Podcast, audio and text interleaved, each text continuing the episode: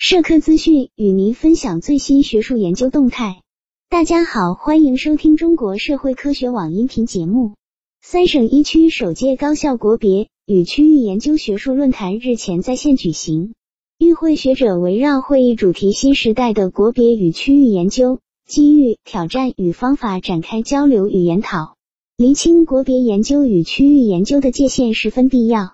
北京大学外国语学院院长宁奇提出。以国别研究为点，以问题研究为线，以区域研究为面，以线连点，以点线带面，通过多学科理论和研究方法的指导，构筑国别研究和区域研究的内在架构和逻辑，最终形成国别研究和区域研究的相互支撑和互补。国别与区域研究必须遵循学科发展规律，坚持基础理论研究与现状研究相结合。语言基础与跨学科知识体系建构相结合两条主线，以人才为中心，以问题为导向，探索以语言为基础，多学科交叉融合的国际化国别与区域研究。解放军战略支援部队信息工程大学外语学科领域专家组组长钟志祥表示，在国别与区域人才培养过程中，应进一步强化国际视野，坚持中国立场，培养出更多更好的会语言。通国家经领域的国别区域人才，为实现中华民族伟大复兴贡献力量。重视开展国别区域学教学，培养优秀涉外人才。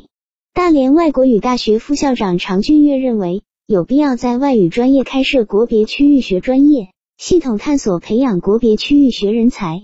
在专业性质上，国别区域学专业是人文社会科学学科的重要组成部分。具有明显的跨学科特点，在培养目标上聚焦培养具备综合能力的复合型人才，在课程体系上以内容语言融合教育理念为指导，构建完整系统的国别区域核心课程体系。在教师队伍建设上，重点关注教师的语言能力、系统的国情区情知识以及国情区情问题研究能力。会议由辽宁省教育厅主办，大连外国语大学承办。